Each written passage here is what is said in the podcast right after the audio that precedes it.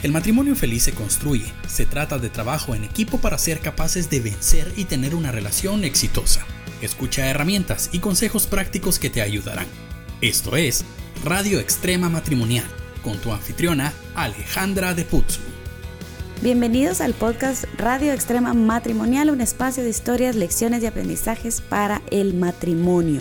Soy su anfitriona Alejandra de Putzu y hoy estamos en esta serie sobre sexualidad con Iván Pirela, nuestro sexólogo, también es consejero, pastor y es parte vital de los profesionales del equipo REM. No se pueden perder el REM porque ahí está Iván y siempre la saca del estadio. Así que bienvenido Iván. Muchas gracias, Ale. Gracias a toda la gente de la Radio Extrema Matrimonial. Contentísimo de llevar a ustedes un nuevo podcast que sé que va a ser una herramienta especial muy, muy, muy, muy espectacular para tu matrimonio.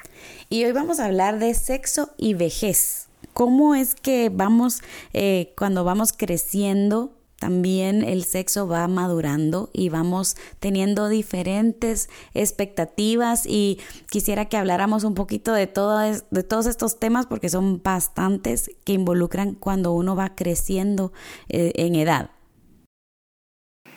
Es correcto. Mira, la sexualidad evoluciona con nosotros.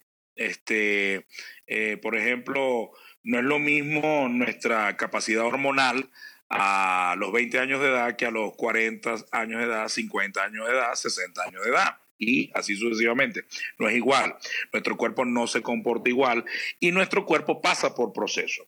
Y al pasar por esos procesos, este, hay eh, mayores descargas de hormonas o menores descargas o descensos de, de, la producción de, estas hormonas. Lo que en algunos casos puede suceder, puede pasar que llegada a cierta edad disminuye el hambre o el líbido sexual o aumenta, como ha pasado también en el caso de algunas personas que este, se les disminuye el, apetito sexual a medida que van, este, eh, eh, que van creciendo. Entonces, aquí lo, lo importante es entender que nuestra sexualidad, nuestra intimidad sexual, no tiene nada que ver eh, con una etapa de nuestra vida y que se quedó allí. O sea, solo fue para nuestra etapa productiva de la vida. No, nuestra sexualidad está con nosotros hasta que la muerte nos separe. O sea, ahora, la sexualidad y los encuentros sexuales y la frecuencia también evolucionan con nosotros en el tiempo. Y tenemos que recordar algo, no podemos disminuir sexualidad solo al acto sexual de penetración, porque eso sería eh, disminuir solo a los órganos sexuales la sexualidad. Y la sexualidad es mucho más que eso. O sea, eh, eh, por ejemplo, yo diría que el mayor órgano sexual que los seres humanos tenemos, bueno, hablaría de dos, el cerebro y nuestra mm. piel. Son los dos órganos sexuales más importantes que tenemos. Entonces, hay etapas, por ejemplo, donde, donde las caricias van a ser suficientes para tener un encuentro sexual. y, y quizás a lo mejor no tendremos la capacidad de una erección, no tendremos la capacidad de una penetración, pero sí tendremos la capacidad, por ejemplo, de un orgasmo. No importa este, si no hubo o no hubo una penetración, porque la sexualidad evoluciona también, también con nosotros. Y yo no sé si es cierto, pero a mí alguna vez me, me, dijeron esto, que las mujeres tienen un mayor deseo sexual más o menos en, la, en, lo, en las edades entre los 30, 35 años y que los hombres es a los 40, 45. Entonces yo digo, estamos desfasados. ¿Cómo así? Entonces, ¿cómo manejar esos, esos momentos en donde pues tenemos esto por naturaleza? Eh, también vuelvo, ¿verdad? Lo que hemos hablado todo este tiempo acerca de qué importante es comunicarnos y buscar la forma de ayudarnos el uno al otro. También tiene que ver con el rol. Yo creo que eh, hay un momento, por ejemplo, la mujer ya a los 40, 45 años ya pasó el proceso de crianza en la mayoría de los casos.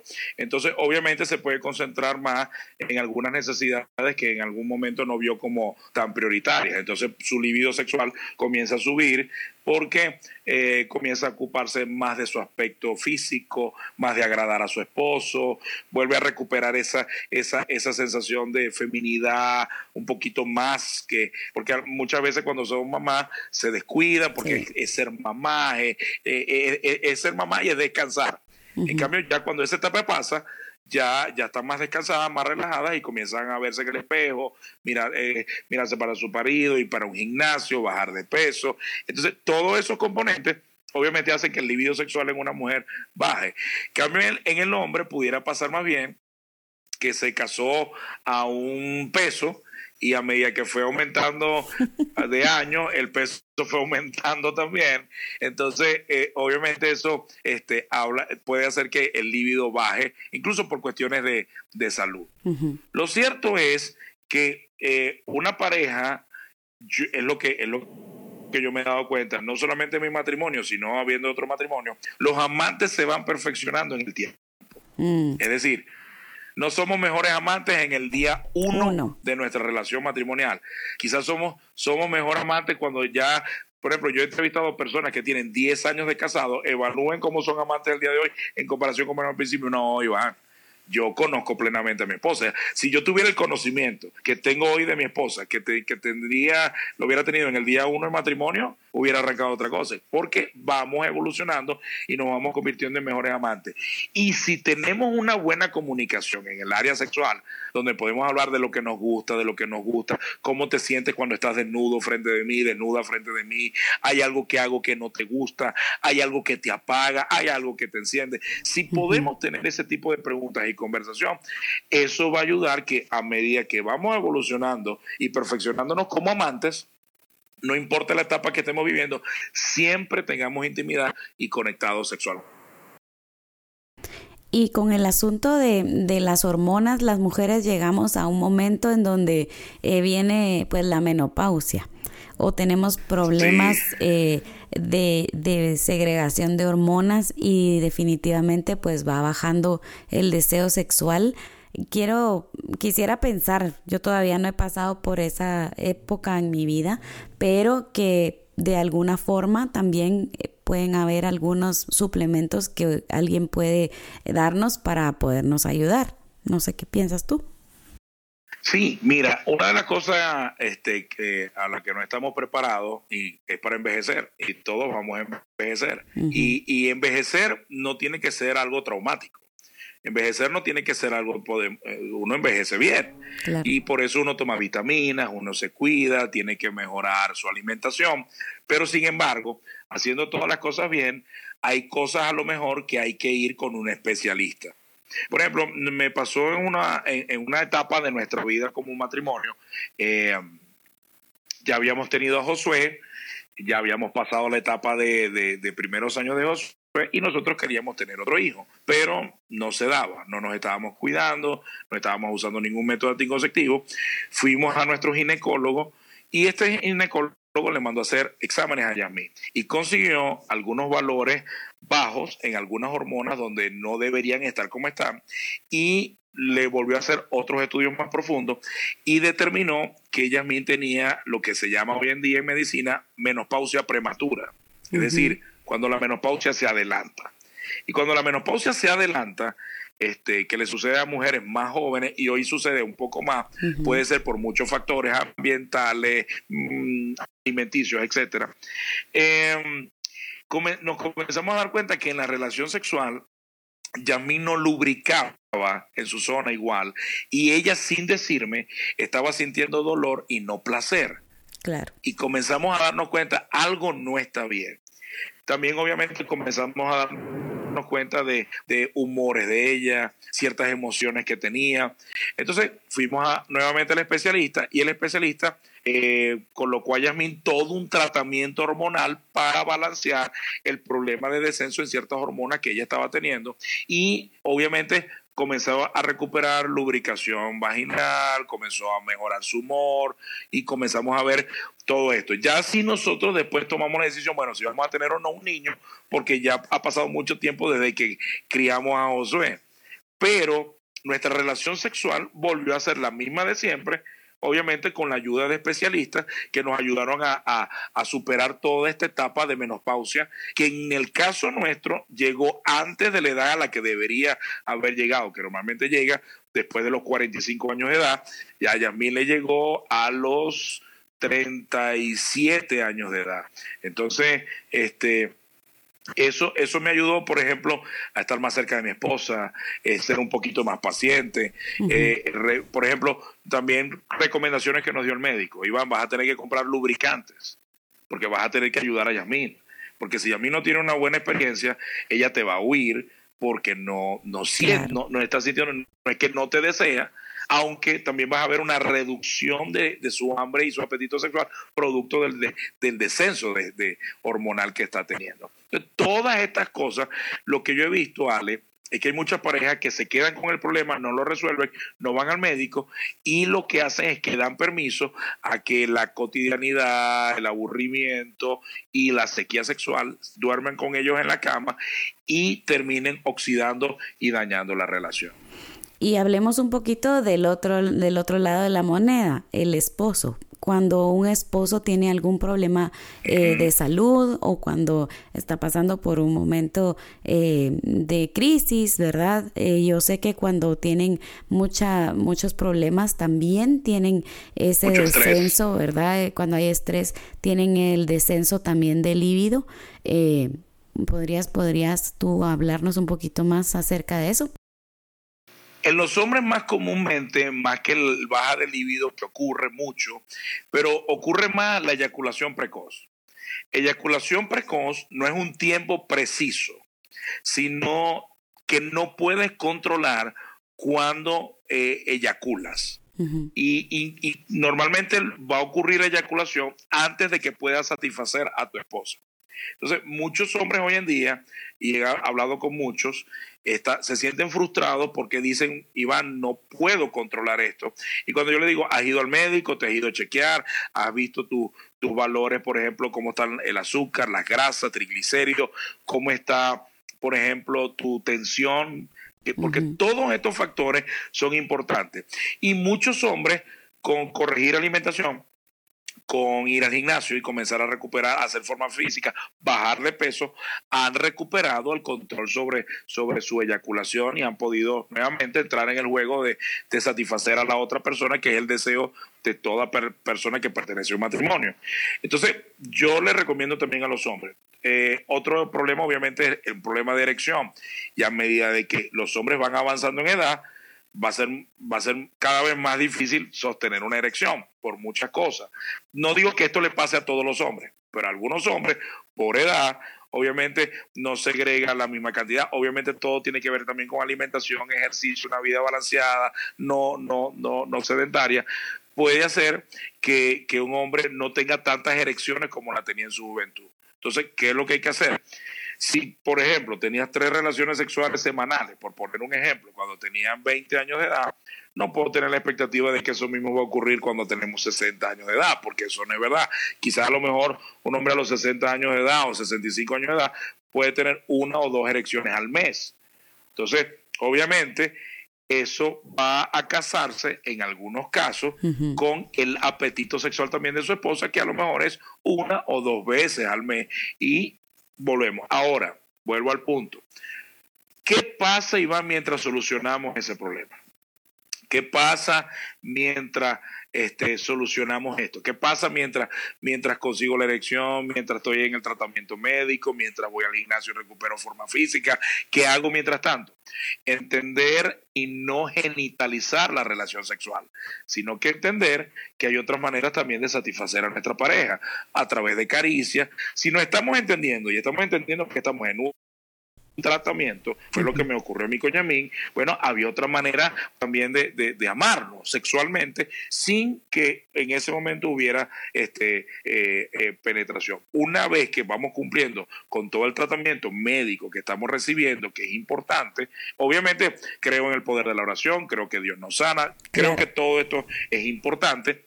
Este, eh, con todo esto, este, vamos, o sea, yo creo una cosa que me doy cuenta. Creo que yo le digo a mi esposa que no la amo cuando yo no me cuido para hacer, para, para estar bien para ella. Claro. Y, y viceversa. Entonces, si, si estás teniendo problemas, ve al médico. Ve al médico, no, no, te, no, es, no es pecado ir al médico, no es pecado estar eh, eh, óptimo para tu esposa, eh, no, no, no, no está mal eso, tienen que ir porque la intimidad en la pareja no se puede romper. Y creo que, que eso que dijiste, no es pecado hacer esto, yo creo que pecado o hacerlo mal es no ponerle atención es dejar a un lado algo tan importante y decir, bueno, lo vamos a obviar porque no tengo ganas de enfrentarme a un, a un médico o de hablar.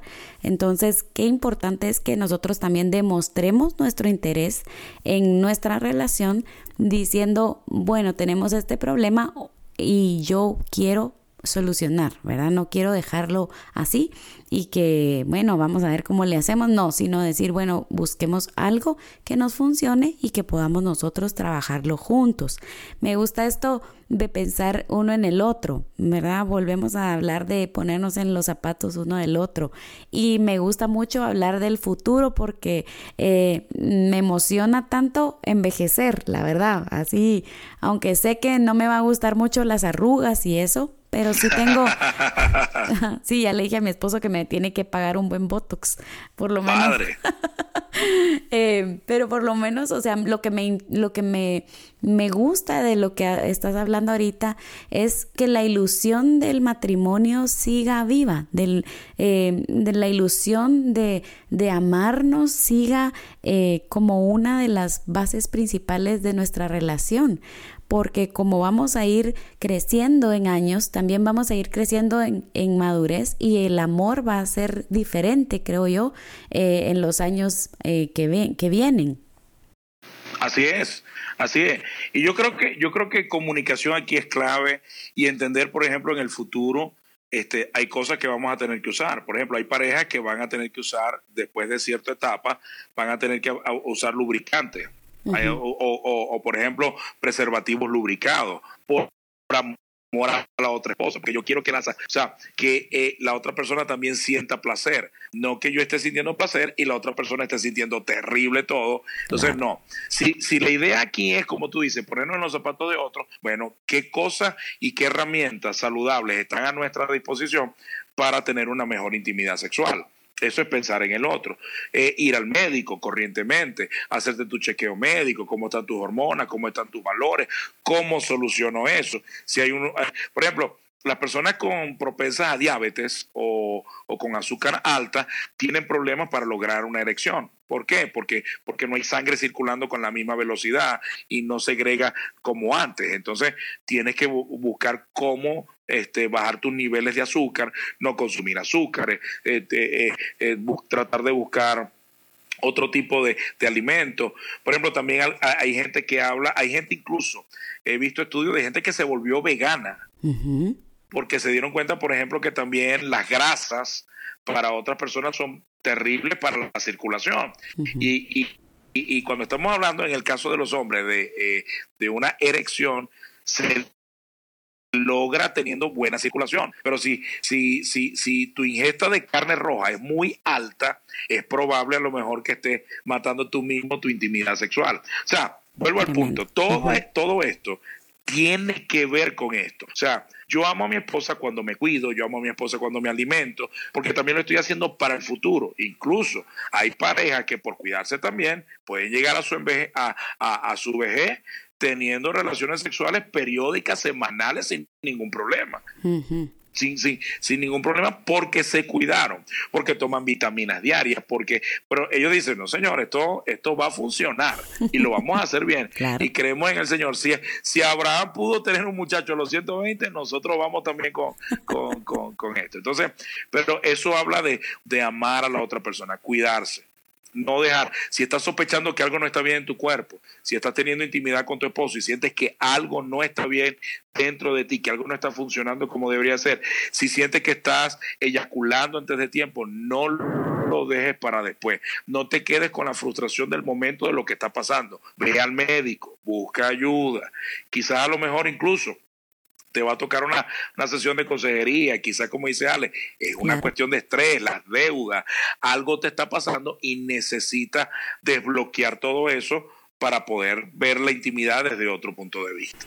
Y creo que tenemos que trabajar en ser seres integrales también, porque hemos hablado aquí en este podcast de diferentes cosas acerca del matrimonio y por eso queríamos hacer también estos programas contigo porque creemos que es muy importante que así como cuidamos nuestra relación en el área romántica, en el área de la comunicación, en cómo eh, ver el uso de las finanzas, todo esto, eh, el matrimonio, yo creo que el matrimonio es como un ente vivo, alguien que vive con nosotros y tenemos que alimentarlo, cuidarlo, nutrirlo y tiene que ser nutrido a través de diferentes cosas y mantenerlo vivo con propósito. Entonces, eh, cuando tenemos un, un problema de salud o, un área tan importante como es la sexualidad, es, es bien vital que podamos nosotros ponerle la misma atención a la forma de, de, nuestra relación sexual como la misma atención le ponemos a comunicarnos de una mejor manera. Y es parte de este cuidado integral.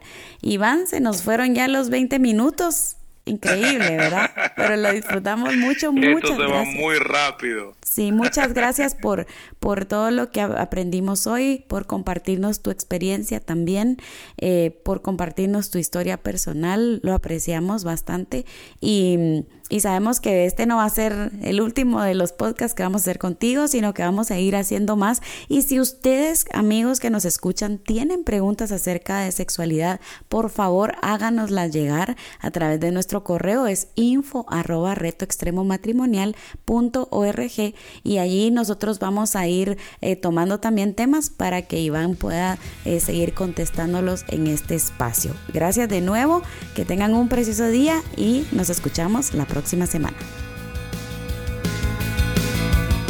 Invertir 20 minutos en tu relación es una buena decisión. Nosotros contra el mundo. Radio Extrema Matrimonial